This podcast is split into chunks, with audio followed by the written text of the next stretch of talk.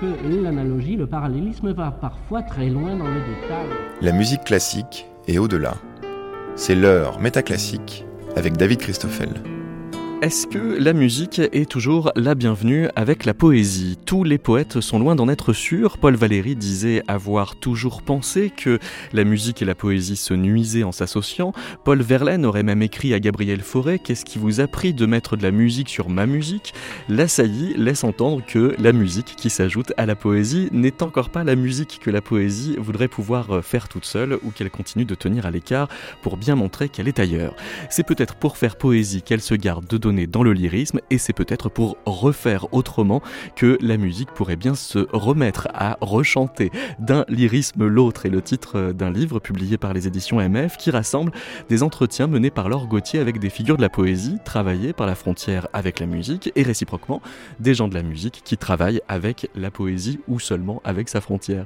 Au fil de ces entretiens, Laure Gauthier offre donc un nuancier des positions sur les lisières dont ce numéro de Métaclassique propose de marcher sur les crêtes rassemblés dans l'espace musique de la Bibliothèque publique d'information pour euh, restituer ces points de friction entre les différentes positions. Nous recevons Laure Gauthier, mais aussi la chercheuse Anne-Christine Royer, la compositrice Nouria Jiménez Comas et l'un des poètes qui s'est entretenu avec Laure Gauthier, Frank Smith.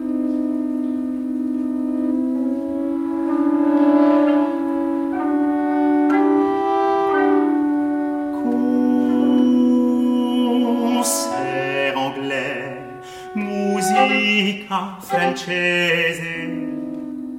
C'est ça ou le gros vin noir de l'Ostéria.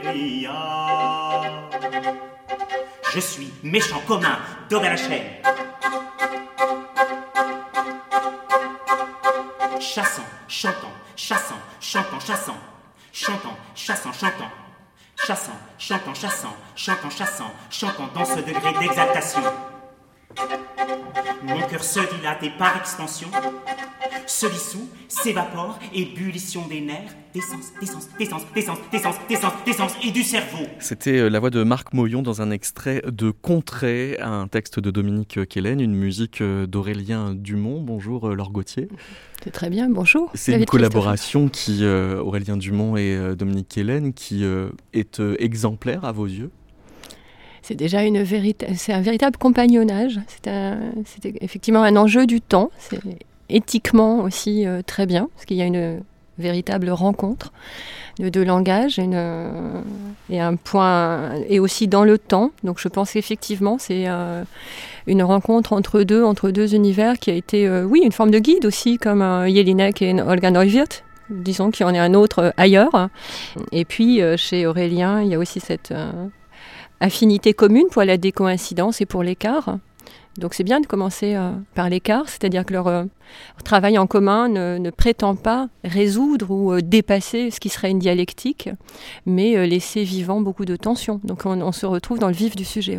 Alors c'est une collaboration qui fonctionne, mais qui est un peu la, la seule qui reste d'un grand projet qui avait eu une quinzaine d'années, peut-être même un peu plus, qui s'appelait Linge de cygne, qui avait réuni cinq poètes, dont vous et moi du reste, et puis cinq compositeurs d'autre part. Et la seule collaboration qui perdure de ce grand vieux projet, c'est la leur. Oui, alors je ne peux rien en dire. Non, mais ça veut dire que ça fonctionne pas à tous les coups.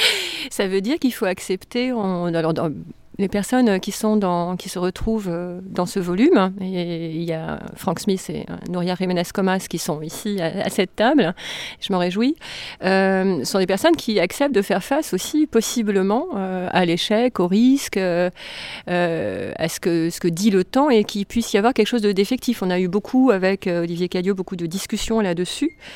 Il peut y avoir aussi des rencontres défectives.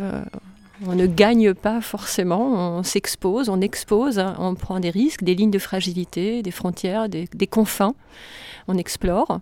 Euh, et, on ne peut pas prévoir aussi ce qui adviendra. Alors pourquoi est-ce que votre méthode a été justement de questionner des collaborations, c'est-à-dire d'aller à la rencontre non seulement euh, soit de poètes qui ont eu des collaborations avec des musiciens, soit l'inverse, euh, et de faire de ce terrain qui est la collaboration euh, votre horizon de questionnement du rapport entre poésie et musique aujourd'hui? Alors, il faudra peut-être après, on entend, fait, je, vais faire la charrue avant les bœufs, c'est que je parlerai du lyrisme peut-être après, parce que c'est quand même venu de, comment j'entends le, lyrisme. Hmm. Euh, avant, justement, d'entendre. L'idée, c'est que je, me suis rendu compte souvent sur ce chemin de frontière, on rencontre un certain nombre de pratiques et de personnes c'est-à-dire qu'à la fois, il n'y a pas de collectif institué. On ne procède pas, euh, il n'y a pas un mouvement euh, qui, dirait quelque chose qui irait dans le même sens. Mais il y a beaucoup d'individus finalement. beaucoup de personnes se retrouvent dans cet entre-deux. On n'est pas seul et je ne suis pas seul. On, est pas mal quand même, finalement. Et on est pas mal pourtant, j'ai envie de dire. Et, et ce livre, c'est un peu on est pas mal pourtant. Et on va, je pense qu'on doit ouvrir une porte, quelque chose s'ouvre, quelque chose se défait d'une certaine modernité. Donc je vais revenir, j'aimerais bien à un moment revenir sur ce qu'était le lyrisme au XXe, euh, parce que ce livre serait pas pensable sans ça. je pense qu'on va défaire et on défait ensemble quelque chose, chacun dans nos pratiques. Euh, certains avec un discours théorique, d'autres avec euh, une intuition, et on va quelque part. Et je pense qu'on ouvre une porte, une grande porte, quelque chose s'ouvre en ce moment, et on y va il y a peu de mots, peu de mots communs, il n'y a pas de collectif. Et j'espère en convoquant toutes ces paroles, euh, convoquer une pensée en même temps qu'une pratique. Euh, qui est donc insu, qui n'est pas une théorie, qui n'est pas en avant. Une pratique est en avant et elle se pense et ces pensées les réunir pour qu'on ouvre ensemble quelque chose qui à se séparer une fois la porte ouverte. Parce qu'on n'est pas dans les mêmes esthétiques forcément, mais bon. Parce que quand vous dites pourtant, c'est que ça va pas de soi, et si ça va pas de soi, c'est pour des raisons historiques. Quand je disais en ouvrant l'émission se remettre à rechanter, c'est parce que quelque chose s'est clôturé, donc à quel moment, et pourquoi c'est autour de, du lyrisme que euh, ça s'est séparé? C'est un grand. Euh, spécifiquement, c'est un livre qui, qui, un livre euh, qui peut se faire en France, puisque certains aspects peuvent, sont plus internationaux, mais ce, un, un des problèmes, un des schmilblick est français, je pense je propose une ligne d'horizon qui serait un 1914-2014, grosso modo. Hein. dans une espèce de guerre du lyrisme, euh, la haine de la poésie, la haine du lyrisme. Dans le bouquin sur la haine de, la poésie, il y avait quasiment que la haine du lyrisme dedans, beaucoup.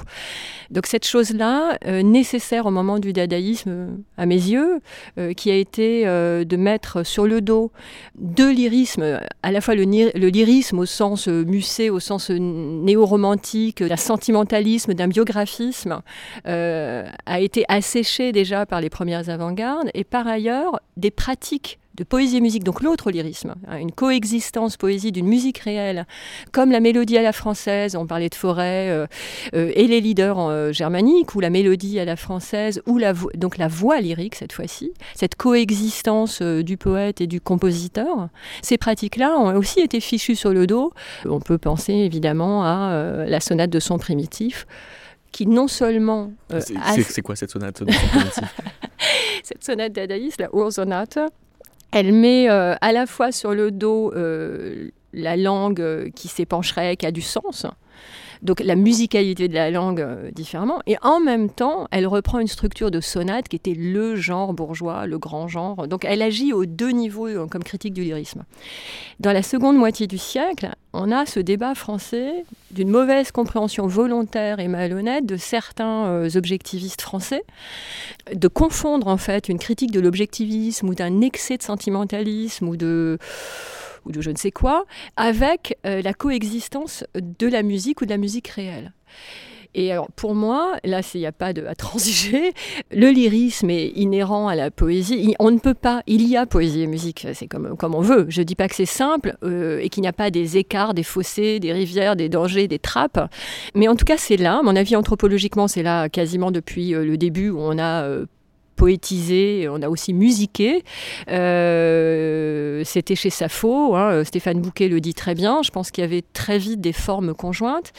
À mon sens, euh, ça chante de partout dans la poésie, on dit le chant ceci, euh, donc tout s'appelle chant en ce moment. Euh, beaucoup, beaucoup de, poèmes euh, reviennent à l'espèce de désir de, que ça chante. Et à la fois, on ne fréquente plus, quasiment plus le chant de l'autre. C'est-à-dire qu'on voit très peu de poètes dans des concerts. Alors, le concert qui se. Alors, pop rock un peu plus, musique contemporaine quasiment pas. il y a une inconnaissance, comme il n'y a pratiquement pas eu depuis une inconnaissance. Je connais beaucoup de bibliothèques de compositeurs contemporains et je connais beaucoup de discographies d'amis poètes. Et c'est vrai que euh, on en est resté bloqué à il y a 30, 40, 50 ans, des deux côtés, beaucoup. Il me semblait qu'il ne peut pas y avoir de lyrisme s'il n'y a pas fréquentation du chant de l'autre Quand je dis le chant, c'est au niveau bourdieusin, là, cette fois-ci. Je n'ai pas de vilain jeu de mots. Et pour que ça chante, bah, il, faut, il faut se connaître et il faut travailler ensemble. Et la fréquentation se passe pas toujours bien.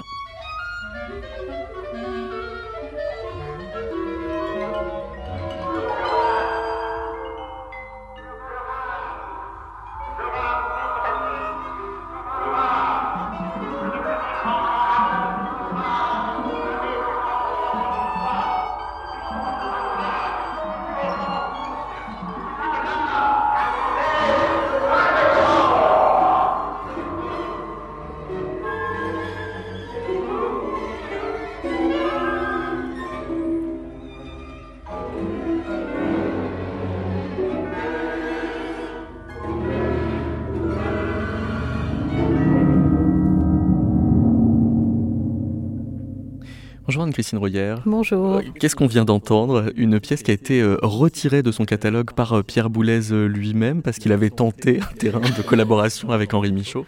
Voilà, oui, c'est ça. C'est un, extrait de Poésie pour pouvoir, qui est une pièce de 1958 pour trois orchestres et bandes magnétiques, avec la voix de Michel Bouquet. Qu'on reconnaît assez peu, faut reconnaître. Qu'on reconnaît assez peu. Bon, euh, Boulez n'en était pas très content, euh, Michaud non plus d'ailleurs, et c'est ce qu'il exprime dans une, dans une lettre. Cette lettre, elle date de 1979, mais il revient euh, sur cet épisode assez malheureux selon lui. Voilà ce qu'il dit, je, cite, hein. Pierre Boulez, qui n'est pas n'importe qui, cru, je l'avais prévenu pourtant, qu'une composition musicale à l'orchestration puissante ajouterait quelque chose ou au moins traduirait plus directement, entre parenthèses point d'exclamation, ce dont il s'agit dans le poème. L'œuvre, après deux auditions, dut être retirée. Bon, alors comme on a pu l'entendre, enfin on n'a pas très bien entendu, mais la voix de Michel Bouquet ici dit Je rame, parce qu'en fait c'est le titre du, poème euh, euh, dont euh, Boulez a prélevé à peu près une vingtaine de vers et qu'il a enfoui en fait progressivement dans, le tissu sonore de, sa pièce. Et évidemment, ce n'était absolument pas du goût de Michaud, hein, qui était assez peu enclin finalement à servir de prétexte à la création d'autrui. Et pourtant, bon, on ne peut pas faire un, procès en réaction à Michaud, hein, parce qu'il a quand même suivi tous les concerts du domaine musical depuis sa création par Boulez jusqu'à la saison 1967-1968. Et c'est précisément en 67-68 que dans un tout autre champ euh, de la poésie, celui de la poésie sonore, Henri Chopin euh, tient à peu près les, les, mêmes, euh, les mêmes critiques. Hein.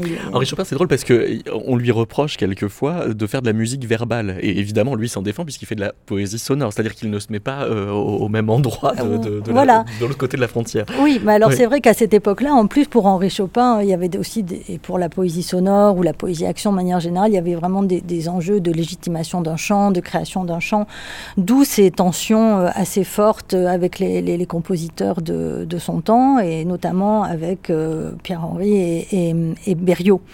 Et donc, euh, en, 1967, euh, Chopin écrit cette lettre ouverte au musicien Aphone.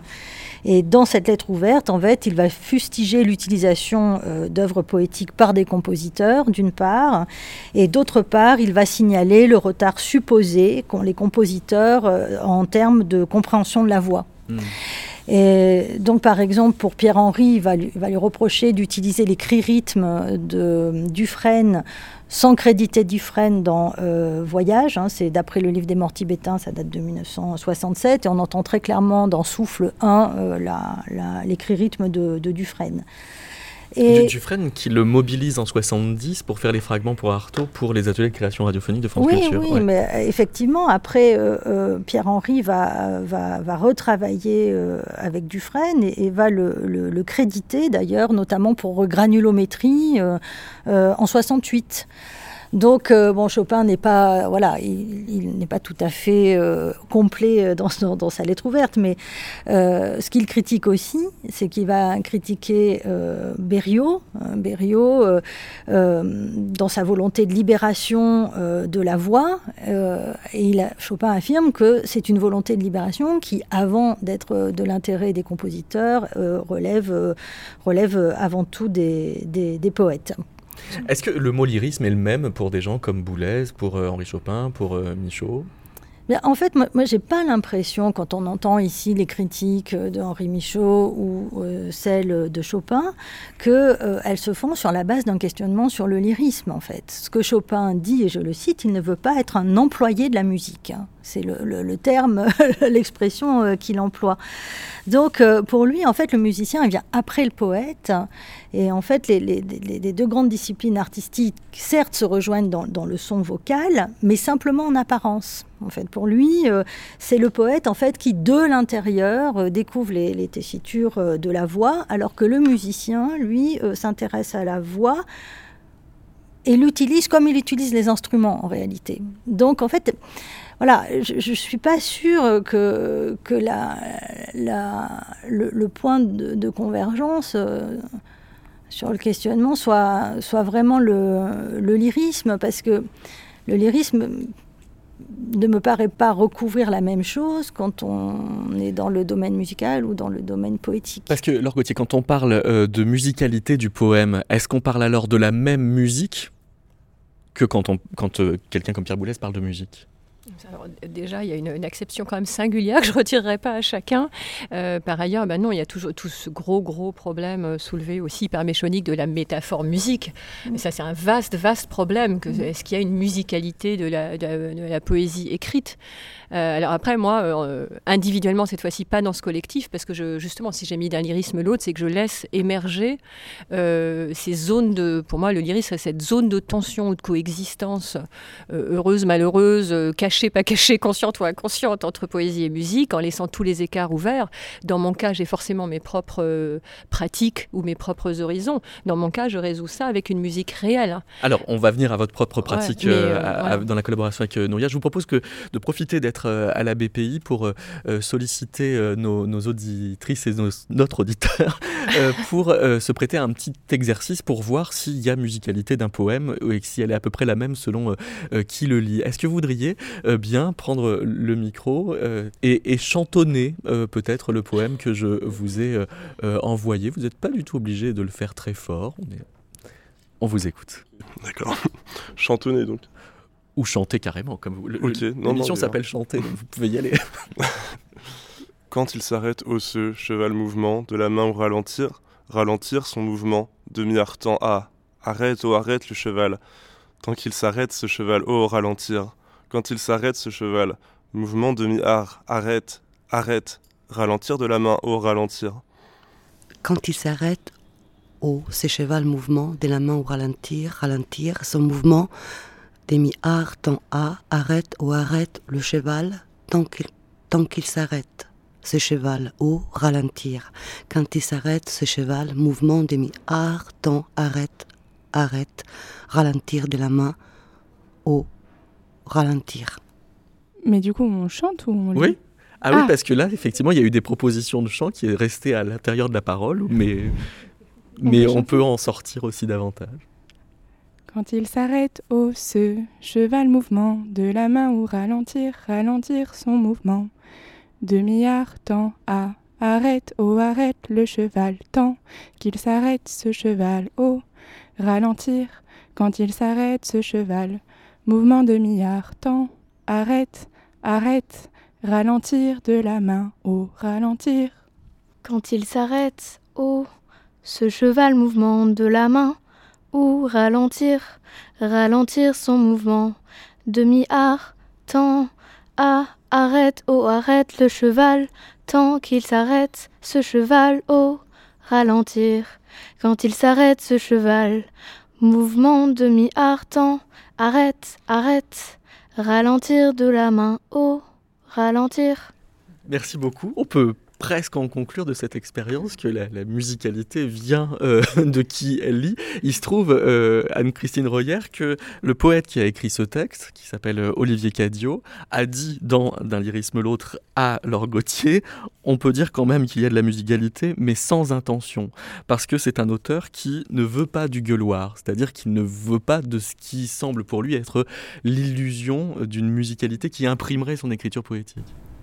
Oui, oui, tout à fait. En fait, euh, euh, pour, euh, Olivier Cadio, j'ai retenu dans l'entretien avec Laure Gauthier une citation qui dit que c'est moins dans la musique contemporaine que dans d'autres types de musique qui, qui rencontrent finalement le, le, le, plus euh, cette collaboration avec euh, des compositeurs euh, ou des musiciens. Et ce qu'il dit à un moment, je crois que c'est ce qui donne le titre de, de, l'entretien, c'est que dans la poésie, il n'y a pas de musique, il y a du son. C'est ça qui me... Alors voici ce que l'un de, ses proches, Rodolphe Burger, a fait avec Catonoma il y a déjà une trentaine d'années, en 1993, avec le texte qui vient de nous être chanté par nos auditeurs. Quand il s'arrête, oh, ce cheval mouvement de la main ou ralentir, ralentir son mouvement. Demi-art en A, arrête, oh, arrête le cheval. Tant quand il s'arrête, ce cheval, oh, ralentir. S'arrête, ce cheval, mouvement, demi-art en arrête, arrête, ralentir de la main, oh, ralentir.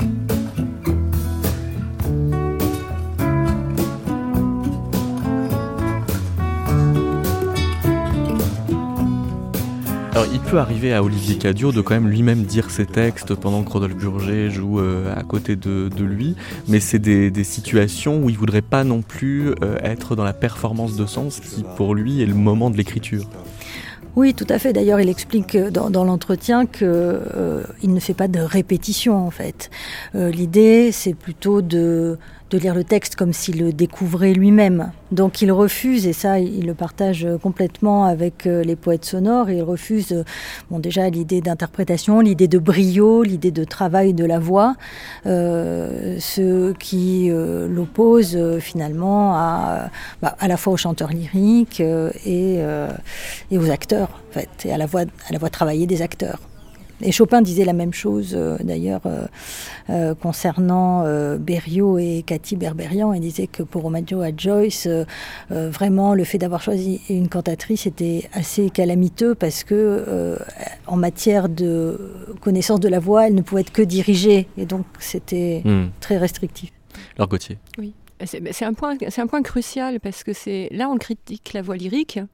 dans ma pratique, je peux travailler avec Nouria Jiménez qui va en parler c'est des questions de temporalité, ou travailler dans l'improvisation et l'instantané avec des gens qui viennent du rock ou du pop, comme Tessoguet ou comme Mélano. Ça ne change pas le fait euh, qu'on doit, à mon avis, pas abandonner euh, ce qu'a fait Cadio en début d'ailleurs de, lui il y a une traversée il en parle il a commencé en travaillant avec des gens venant de la musique écrite il s'en est défait en voyant une impasse pour travailler avec Rodolphe Burger notamment.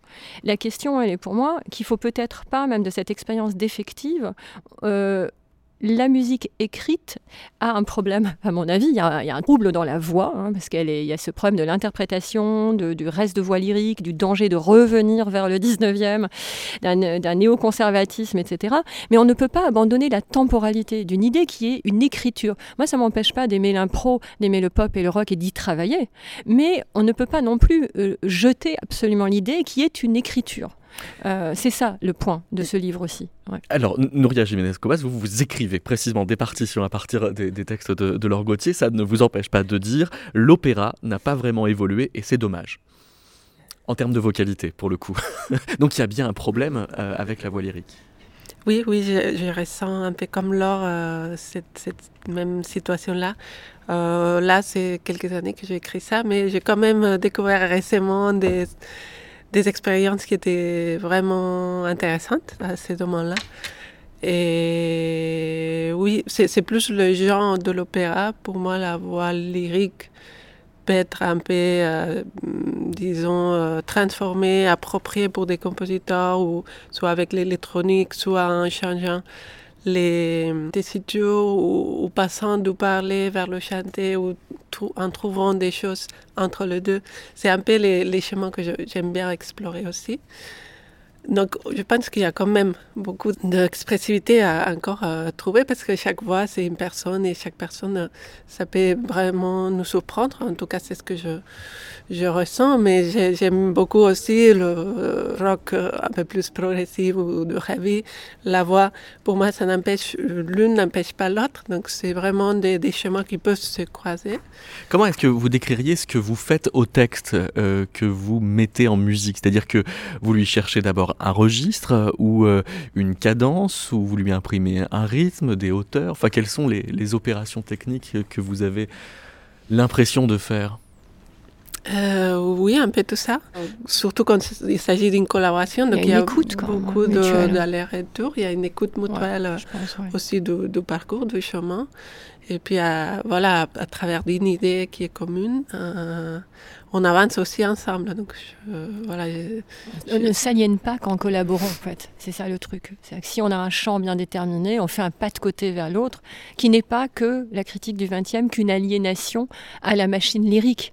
J'ai pas l'impression de m'aliéner quand je travaille avec Nouria et je pense pas que Nouria s'aliène. On sort un peu de ce truc de prima. C'est bien, il a fallu casser la baraque lyrique à un moment et la mélodie à la française de euh, Forêt et des autres. Mais on y a, la collaboration, c'est comme dans le chant de l'art contemporain, n'est pas qu'une aliénation quand même. Oui, mais alors si ah. vous posez votre collaboration comme réponse aux, aux critiques de, de lyrique, ça veut dire que vous avez besoin quand même de cette collaboration pour vous mettre à un endroit dans votre texte euh, qui fait qui a qui a arrive à une justesse que vous n'auriez pas toute seule sans Nouria ah ben, sur certains projets, oui. C'est-à-dire que ce n'est pas l'ensemble euh, d'une œuvre, c'est pas tout ça. Oui, on, on, c'est une rencontre. Comme toute rencontre, on se déplace.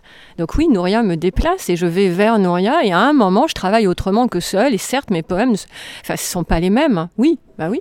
En quoi vous révélez le sens du texte alors par euh, le lieu musical que vous lui offrez? Le lieu, l'espace? Oui, parce que si on, si on suit ce que vient de dire Laure, on hmm. peut imaginer donc que le poème en ressort plus vrai. Il y a, je sais pas s'il y a le poème, il y a une œuvre commune, il y a un espace-temps en qu'on pense oui, mais ensemble. je voudrais la réponse de oui. la compositrice. Ah, bah, vas-y, bah, euh, non, je sais pas, c'est ce qu'elle c'est ce qu'elle dit. Donc, euh, on, on, va prendre un exemple. Nous, mais, oui. on, on, va écouter peut-être euh, euh, un extrait de, de... De Back into Nothingness.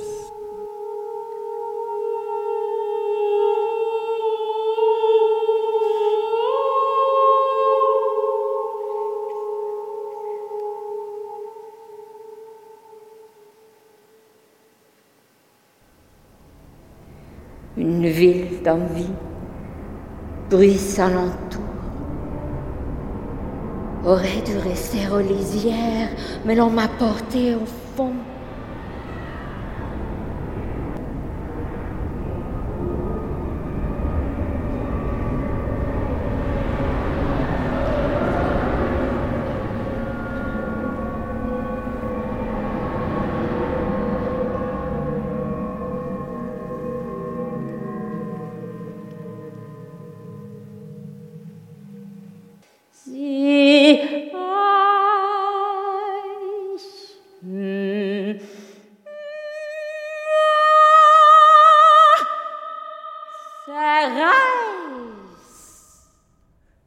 Est-ce que c'est venu tout de suite que ce ne soit pas votre voix, alors Gauthier, qu'on entende? Oui. C'est quelque chose qu'on évoque avec des compositeurs, compositrices avec lesquels je travaille. Et cette fois-ci, avec Noria, on, on a évoqué l'idée d'un autre statut de voix, donc qui serait ma voix. Mais la seule chose qui était commune, c'est qu'on voulait, euh, on voulait une voix qui n'incarne pas, qui ne soit pas un jeune homme adolescent, si possible pas de culture française, qu'il n'y ait pas une géographie de la voix, une origine. Euh, voilà, donc s'il se trouve que c'est une femme d'une cinquantaine d'années qui est euh, suédo-italienne et vivant en Allemagne et qui avait une culture allant du pop, rock à, John Cage en passant par euh, Boulez et les autres. Donc voilà, et il était évident que Nouria travaillait sur beaucoup de choses entre le parler et le chanter, et des hésitations entre voix parler, chercher un ailleurs, et ça chante très peu, et ça chante qu'en allemand. Donc oui, il était, il était euh, dans le projet commun l'idée d'accepter qu'il y ait une interprétation, oui, et qu'il ne soit pas une performance et qu'il ne soit pas moi. Ouais. C'est la soliste qui chante peu, mais après il y a un chœur qui chante beaucoup. Est-ce que donc euh, le, le chœur, la, la, la soliste ont des partitions? Oui, oui, Et quel est l'endroit de, enfin, la partition pour les voix Est-ce que dans l'ensemble de votre partition musicale, elle occupe une place particulière? La, partie de voix? La partie vocale, oui. bah, c'était une pièce vocale, donc il y avait que des voix et, et la soliste. Mais après, il y avait l'électronique. Donc, toute l'électronique euh, permettait aussi euh, tout cet aspect plus métaphorique de, de, représentation, de hors-chambre qu'on parle souvent avec l'art, euh, entre le concret et l'abstrait qui permet aussi une sorte de, de, visualisation assez rapide quand il s'agit du sonore.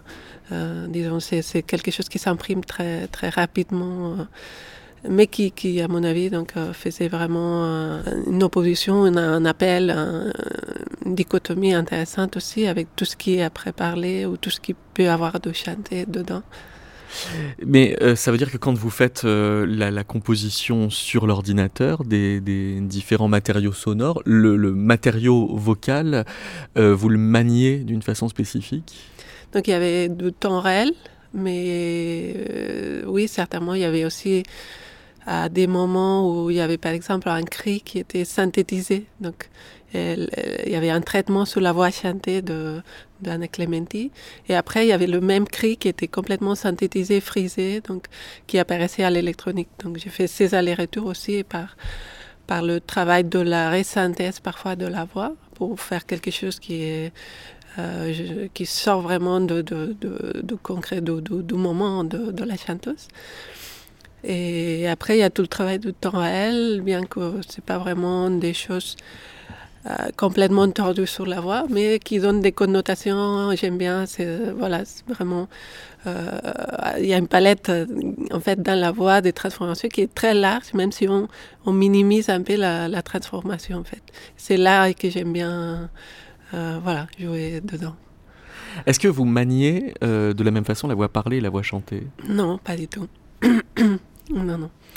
Non, parce que la, voix chantée, euh, voilà, là, de tout un coup, on a vraiment tous les auteurs, on peut les friser, on peut les travailler d'une façon très différente euh, dans la voix parlée, donc il y a une articulation beaucoup plus euh, continue, si on peut dire comme ça, et, et puis au niveau de tessiture, c'est très différent normalement.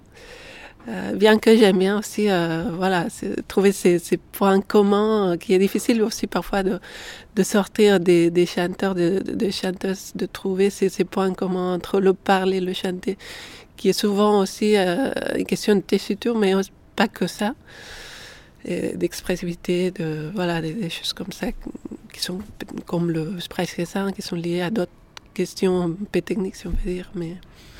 Parce que quand, quand, on a fait tout à l'heure euh, les, mises en voix euh, du texte euh, Cheval Mouvement d'Olivier Cadio, on a eu deux propositions qui restaient plutôt dans la parole, deux autres qui étaient plus franchement chantées. Comment vous avez entendu la frontière, Laure Gauthier?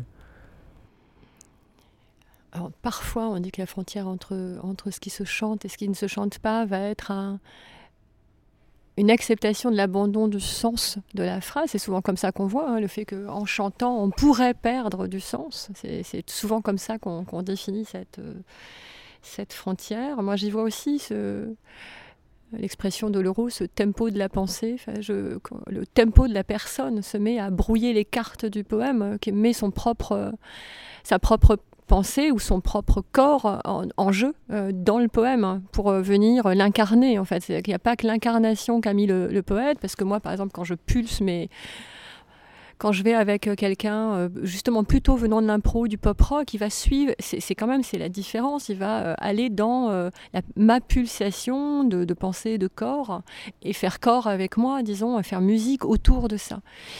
Et euh, donc je pense que le moment où la personne qui va se mettre à chanter va mettre ça, s'il n'y a pas de notation, évidemment, si je suis pas, pas un interprète, va à ce moment-là mettre sa propre pulsation là-dedans, va brouiller les cartes avec son, son impetus, avec sa façon d'être au monde dans le chant, enfin, ce qu'il met dans le chant. Dans euh, Clairière, vous faites se rencontrer voix chantée et voix parlée, on a l'impression que euh, vous donnez un statut quasi politique à cette rencontre.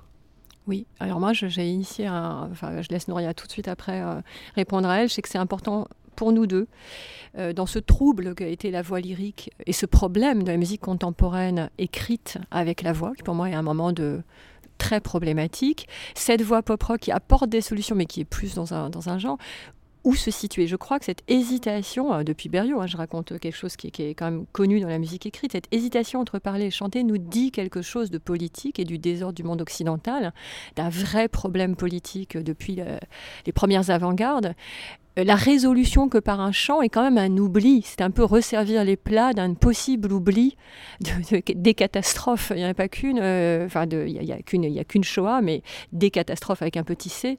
Et c'est vrai que c'est une non-naïveté peut-être que de ne il faut à la fois se garder ce qui veut chanter, ce qui fait signe vers le chant, parce que quelque chose chante, quelque chose fait clairière, hein, c'est pour ça qu'on a un titre de clairière, une clairière quand même. Mais on ne peut pas oublier le 20e, on ne peut pas oublier cette critique, on ne peut pas oublier qu'il y a une critique du chant, qu'on a fichu le chant par terre à un moment. Donc c'est pour ça que pour moi, on peut être, pas que le mot hésitation serait peut-être ce qu'a fait Berriot, dans une défection, c'est au-delà de l'hésitation, on peut être dans un entre-deux, dans une tension, c'est plutôt vers ça, c'est plus lumineux, disons, dans une tension. Et Nouria, je crois, se situe là, et je crois qu'on cherche ça ensemble dans ce double statut. Mm.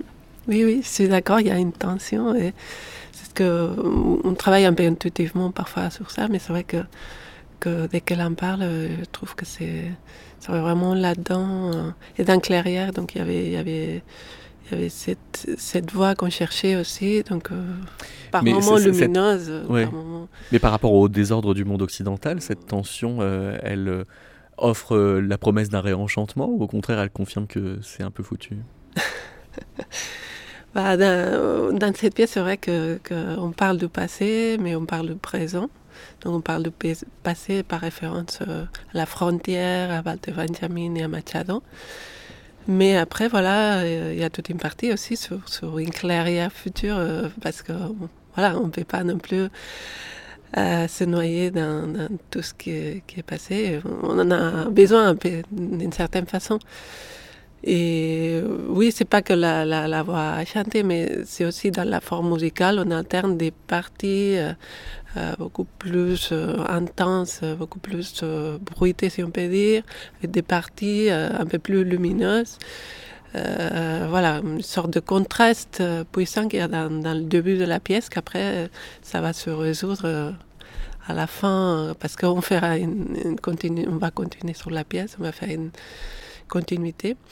Mais après, voilà, la, voix chantée là-dedans aussi, ça donne, pour moi, ça donne un, peu de mouvement. En fait, ça, ça donne une sorte de mouvement tout de suite, la voix chantée. C'est comme le survivant de Varsovie. Donc, à un moment donné, on, vraiment, on en a besoin de la voix chantée. Il y a quelque chose qui part euh, directement, tu vois, qui, passe directement sur l'auditeur aussi. Voici euh, un, extrait euh, de répétition de Clairière. Et alors je me dis, vous qui êtes de toute façon le garde-frontière du pays des voix, pas intuiter sur les images?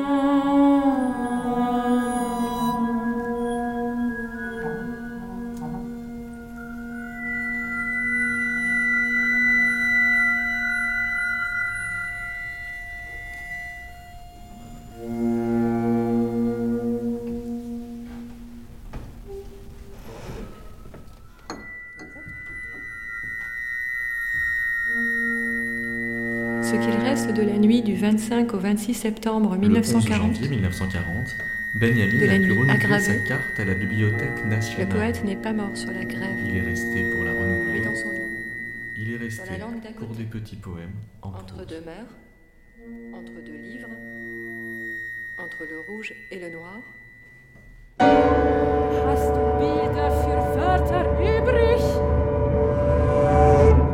Alors Gauthier, c'est euh, alors pour le coup un exemple de cohabitation entre une poésie avec la voix de Christophe, certes, entre une voix euh, oui journalistique donc objectiviste et une voix euh, chantée donc lyrique. C'est un des chemins. Alors l'idée c'est de ne pas être prescriptif. le but n'est pas que comme un dogme tout le monde se mette à. c'est un des chemins possibles à mon avis. Alors je pense au titre de Beck, La berceuse et le clairon de Philippe Beck. Qu'on avait reçu hein, dans l'épisode Clairon métaclassique effectivement, je crois que la voix, euh, la voix poétique, la voix chantée peut. on a besoin d'être bercé, c'est une clairière. On a besoin de clairière. On ne peut pas, euh, mais en même pour respirer, pour euh, retrouver des forces et en même temps de clairon sonner le clairon. Et je pense que c'est, on est toujours devant ce double exercice, qu'on soit compositeur, compositrice, poète, poétesse. et quand on collabore, a fortiori, on, on collabore pas pour pour faire du gnangnan ou resservir les plats. Ou, euh, on, collabore toujours dans cette double chose. Euh, Franck a traduit euh, la notion de vigilance, qui, moi qui m'est très très cher aussi. Cette vigilance qui soit en même temps un moment de respiration possible. Donc effectivement, il y a des moments, des espaces, des clairières où quelque chose chante et à mon avis, c'est anthropologiquement nécessaire. on ne peut pas se priver du chant. Apergis disait ça aussi. Pourquoi se priver du chant? Bah oui, pourquoi se priver du chant? Euh, Mais d'un autre côté, la voix, la voix parlée nous dit quelque chose d'autre, nous déplace. Et en fait, ce qu'il faut, c'est se déplacer. Hmm. Alors parfois on présente, vous disiez tout à l'heure, euh, l'objectivisme justement comme euh, un, des, des moments de l'histoire de la poésie du XXe siècle de, rejet intégral du, lyrisme. Le, lyrisme français. Euh, du lyrisme français. Puisque... Jamais le, lyrisme américain n'a signifié ça. Alors, Ezra Pound, effectivement, publie un livre qui s'appelle Cantos, dans lequel il inclut la partition du chant des oiseaux de Jeannequin, euh, et il choisit une version instrumentale sans parole. Oui. Comme si la partition musicale euh, ne pouvait dialoguer avec la poésie qu'en étant rendue muette. Alors, il y a bien sûr quelque chose. Euh, bah, là, je, prenais Zoukowski ce matin en me levant, euh, Marée de sang comme la musique. Euh. Bon, alors là, c'est plutôt la, métaphore, mais il y a la musique réelle tout le temps. Alors, comme si la musique n'était que feinte, etc. À chaque page, il y a le mot musique dans As Zoukowski, et c'est tous comme ça. donc, on ne résout pas, ce sera un débat la musique réelle, la musique comme image et le rôle de la musique chez les objectivistes américains, on pourrait y passer euh, cinq émissions. Euh, je ne vais pas résoudre le débat. Mais disons qu'en tout cas, il y avait une omniprésence et des questions posées à la musique qui n'ont pas été celles des résolutions de certains objectivistes français. Je mets Marie euh, à, côté de, ça, qui allait vers ce qui a été le lyrisme sec chez Beck, qui parlait de plusieurs lyrismes. En tout cas, il y a eu une simplification à un moment qui a de faire semblant que le lyrisme ne serait qu'un subjectivisme ou un biographisme et de rejeter en, bloc un certain type de poète. C'est une position sociale, disons. Euh, je, voilà, et politique. Euh, Frank Smith, bonjour. Bonjour. Vous êtes aussi du genre à lire Zhukovsky à 8h du matin, non? 8h du matin, je, ne suis pas réveillé encore. D'accord. Est-ce que, alors, euh, l'objectivisme, même si c'est un peu gros de le prendre comme ça, mais plutôt un anti-lyrisme ou un alter-lyrisme alors? Ah, C'est beau ça. Euh, bon. Euh, je ne suis pas sûr qu'il faille parler d'objectivisme français ou euh, d'opposer le, les voix dites lyriques à des voix dites objectivistes. Pour moi, l'objectivisme, c'est vraiment une, une tentative de plusieurs expérimentations opérées par quelques poètes américains dans les années 50 et que voilà parler d'objectifs, enfin parlons plus concrètement de, de, de, ces opérations euh, dans le cadre du, de, la langue française s'il y a de type objectiviste, mais le parallèle euh, subjectif objectif, enfin voilà, sinon on est dans une sorte de, confusion qui me, déroute un peu, de même que le, lyrisme, euh, poésie et lyrique ça fait, euh, enfin, il y a comme un, une espèce de, corrélation, d'interaction. Le lyrisme, euh, enfin, c'est un, c'est pour moi une sorte de, problème un peu obsolète euh, qu'il faut dépasser en fait. Hein. Il y a, une, il y a une guerre, une guérilla intestine entre le littéral d'un côté, le lyrisme de l'autre. Donc, je, pense qu'il faut sortir de, ce, problème qui est vraiment, pour moi, vraiment obsolète, qui est euh, déconvenu. Euh, alors pour préciser votre position, vous, vous, dites alors Gauthier dans d'un lyrisme d'autre, il ne s'agit pas de porter la poésie vers un extérieur qui serait dénué ou dénoué de tout lyrisme, serré au littéral, à ce que l'on dit que l'on fait, ou seulement à ce que l'on dit qui serait euh, faire, au milieu et dans le milieu des agencements de matière concrète, mais plutôt de translater la poésie. Donc vous plaidez pour des jeux de déplacement euh, sans promesse de sortie Alors, je, je, plaide rien, je, voudrais vraiment euh, exprimer le fait que je suis dans une, dans une, dans une errance, dans une recherche, tourner je tourne autour d'une série de questionnements. Euh, Mais qui sont portés par des pratiques. Qui sont portés par des pratiques parce qu'effectivement on expérimente et on peut parfois répondre à certains questionnements par le faire. Euh, j'ai envie de dire aujourd'hui que je me situe en post-clairière. Pour moi, il n'y a pas de, de champ possible, il n'y a plus de champ possible. J'aurais tendance à, me retirer d'un espoir, d'un réenchantement du monde mais euh, s'inscrire voilà, dans le, dans le poste clairière, puisqu'on a parlé de, clairière. Le mot lisière est assez intéressant. Euh, c'est Emmanuel Ocar qui en parle très bien pour dire qu'effectivement, on n'est pas dans la limite, on n'est pas dans la frontière, on est dans cette zone euh, de lisière où se jouent des hiatus en fait. Euh, parce que le rêve d'une musique qui mettrait donc un texte, enfin qui s'arrogerait le droit sur un texte et le contraire aussi, un texte qui s'arrogerait des, préemptions sur, sur la musique, est un peu aussi obsolète. Ce que, je, ce que je cherche, c'est comment pouvoir arriver à côté à peut-être créer du nouveau. Enfin, ce serait un peu immodeste de, ma part de dire ça, mais c'est essayer de chercher l'après-clairière, le post-clairière. Euh, il se trouve que je reviens de, Corée du Sud pour un travail de vidéo consacré à la frontière intercoréenne. Et ce qui est frappant, c'est que c'est une bande, une zone tampon entre les deux pays, Corée du Nord et Corée du Sud, de 4 km euh, de large sur 250 km de long. Et le paradoxe, c'est que c'est une zone hyper militarisée où, sur le plan écologique, il y a renaissance. Il y a renaissance euh, de plantes dont on avait perdu la trace, les oiseaux, les espèces d'oiseaux reviennent, et donc il y a tout un, mouvement de vie qui se recrée dans une zone de tension euh, politique extrême. Et donc ça, ça, ça m'intéresse. Alors c'est pas une clairière, c'est l'après-clairière. La position que j'aurais envie de revendiquer, c'est euh, le contexte ultra contemporain, c'est-à-dire le monde d'aujourd'hui. Euh, on est dans un monde de la post-clairière parce que enfin, je ne sais pas quelles lunettes euh, il faudrait chausser pour espérer, euh, à mon sens, hein, euh, une clairière possible. Un monde court vers sa destruction.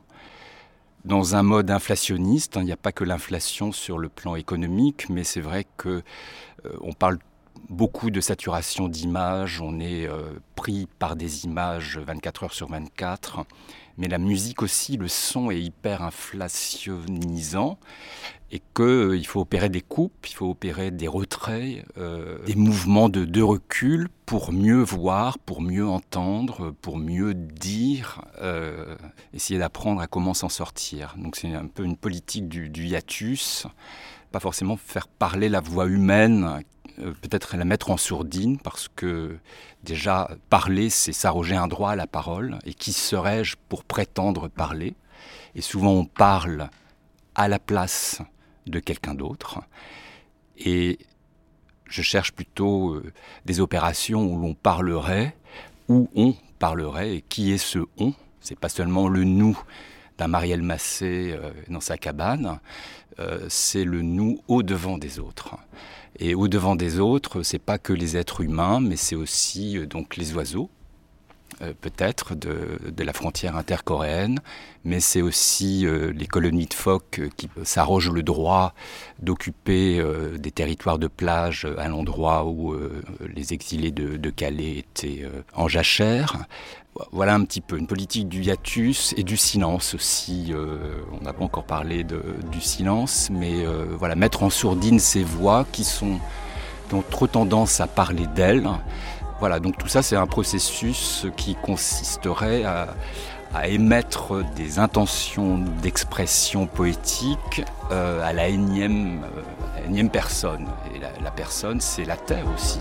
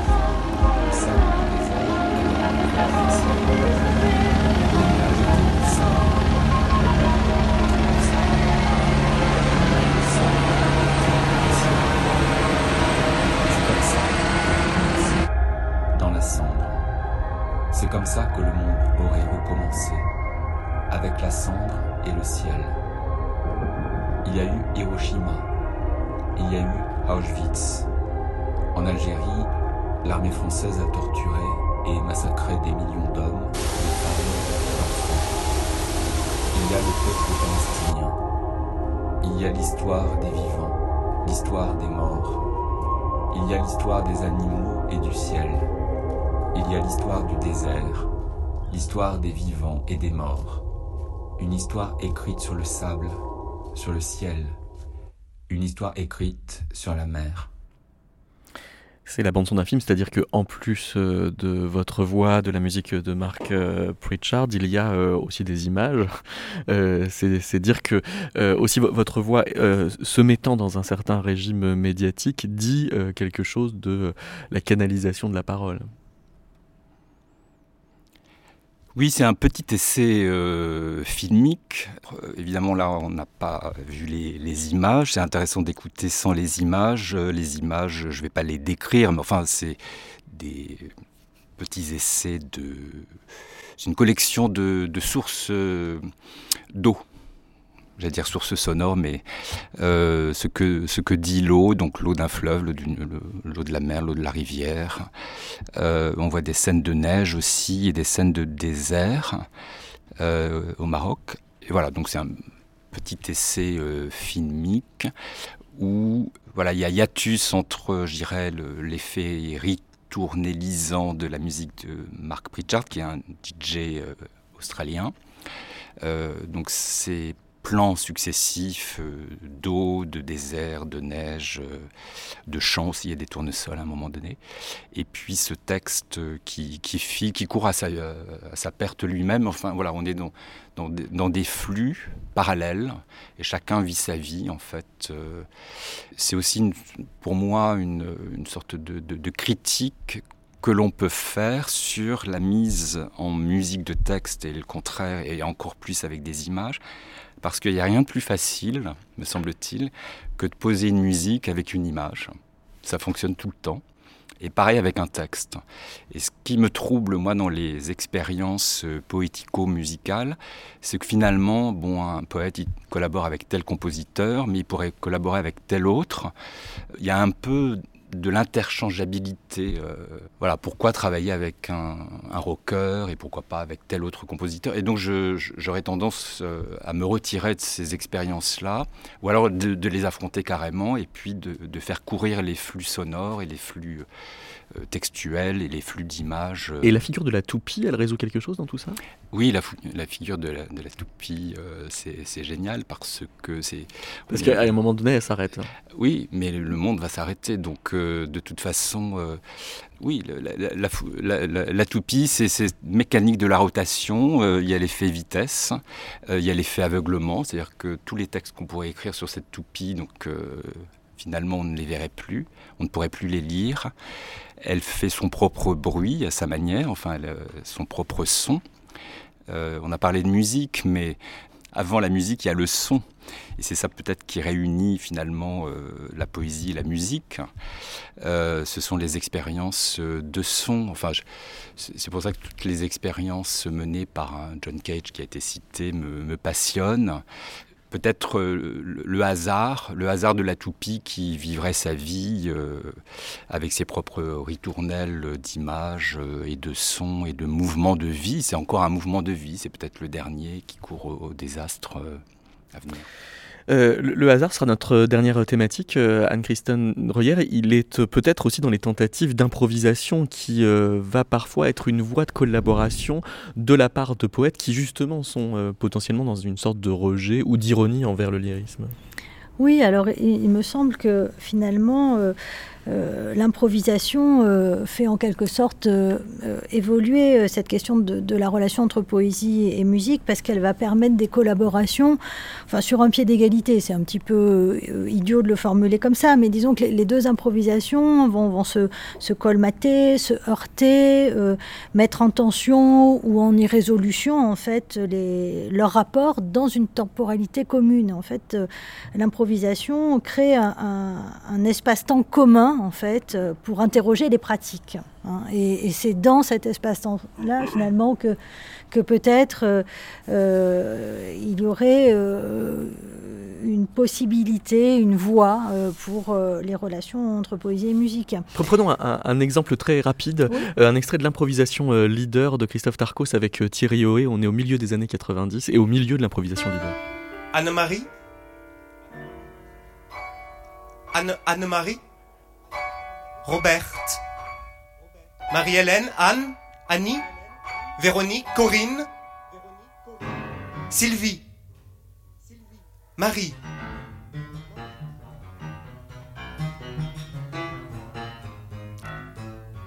Petite série articule Petite série ma série. Articule petit train.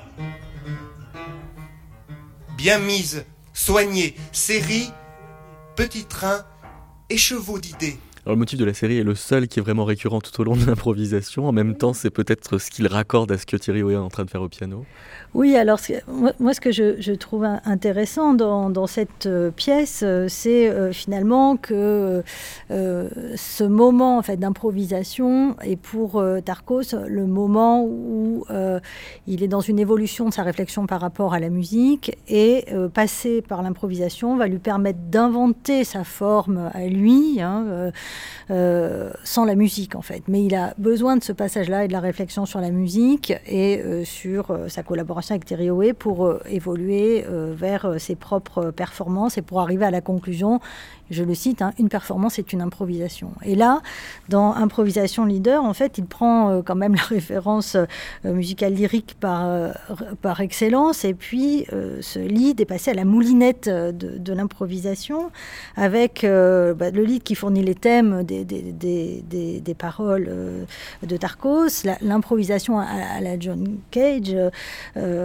évidemment préparée, et cette composition sérielle, hein, enfin de la, la voix et la musique en fait suivent euh, des chemins parallèles qui sont euh, thématiquement et structurellement liés en fait sur, sur tout le, le morceau. Et je, ne sais pas, peut-être que c'est une façon de rejouer euh, d'une autre façon euh, la sonate dont, dont, tu parlais en fait. C'est-à-dire de, voilà, de, de, prendre euh, une forme comme ça musicale qui s'impose et en quelque sorte de la faire imploser. Hein, de, Mais qu'est-ce que ça fait au lyrisme? Parce que quand, quand, on pense à Nathalie Quintane, quand elle improvise un peu, ça, ça donne un jeu ironique ou voire parodique avec des postures lyriques, non? Alors oui, parce qu'en fait, euh, euh, Nathalie Quintane, oui, est dans une sorte d'ironie. je pense à son album avec Bérard où elle chante. Elle chante. Elle, chante. Elle assume le chant, mais elle est dans une citation du chant, en fait. Elle est toujours à, côté, voilà, elle, elle, prend des modèles de chant, des modèles d'énonciation, ce qui est assez différent. Enfin bon, c'est une posture qui lui est propre. Hein, hein. Laure Gauthier, il va falloir arriver au mot de la fin. Bah, pour revenir euh, peut-être au mot du début avec euh, Dumont et, et euh, qui, qui, se sont rencontrés sur la notion de décoïncidence, donc pas de hasard, pas d'interchangeabilité dans les, en tout cas les gens qui collaborent ou collaborent pas. Il y a les poètes, compositeurs, mais il y a ceux qui collaborent dans le livre, qui se sont rencontrés tous sur cette notion d'écart, que ce soit qu'on laisse traverser. Et je suis heureuse qu'on ne reste pas sur euh, ce que essayé de dégommer dans mon introduction, sur ce qui a pu happer cette idée de ce que dit la musique du monde et qu'est-ce que dit la poésie, comment ça s'écrit, est-ce qu'on collabore ou pas et, où on va, mais qu'on arrive à tous ces écarts, comment ils sont. Euh, chez Dumont, bon, là, des coïncidences et politiques aussi, euh, quelle, quelle, vision du monde. Bon, il y, y, a la notion de dystopie et de frontières. la clairière n'est pas un état du monde, elle est dystopique dans le dernier moment. Est-ce qu'on est qu'on peut reformuler des utopies? Qu'est-ce qu'elle nous dit du monde? On arrivera un livre avec Anne-Christine Royer qui s'appelle La voix entre poésie et musique. Que nous dit la voix d'aujourd'hui? C'est ça la question aussi. Pour euh, la décoïncidence, je renvoie à l'épisode décoïncidé de Métaclassique qu'on avait reçu au Lire du Monde avec euh, François Julien. Est-ce que c'est vrai que Luigi Nono a dit il faut lire Hölderlin pour bien jouer du trombone Alors je ne sais pas si la phrase est avérée, mais il y a tout un, et dans les répétitions euh, de la tragédie de l'écoute, il y a toute une liste de lectures qui conseillait, dont Hölderlin, à ses instrumentistes pour être voilà, pour bien travailler sur l'écoute, pour mettre en. Voilà. On se quitte avec euh, un poète-compositeur, je crois qu'il n'a pas tout à fait décidé, Jacques Rebottier, une pièce qui s'appelle Pourquoi tu m'aimes plus? Pourquoi tu m'aimes plus? Pourquoi tu m'aimes plus? On se parle plus, on se dit plus rien, on se regarde plus, on mange, on dort, c'est évident quand tu pas. Pourquoi tu dis pas au moins T'as rien à me dire, t'as plus rien à me dire, t'as jamais plus rien envie de me dire, ni de rien faire avec moi. Hein? Pourquoi tu dis pas que tu m'aimes plus?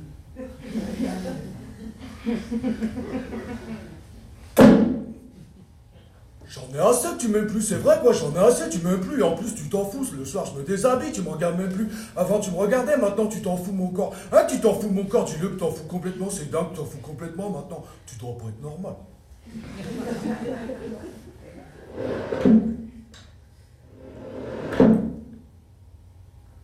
Je peux plus te parler, on se parle plus, si tu dis tu m'aimes, je peux plus te parler, je peux même plus te dire que je t'aime, j'ai plein de choses à dire, mais toi tu me dis plus rien, alors je te les dis plus non plus, et ça me fait autant de mal de pas les dire que de pas les entendre.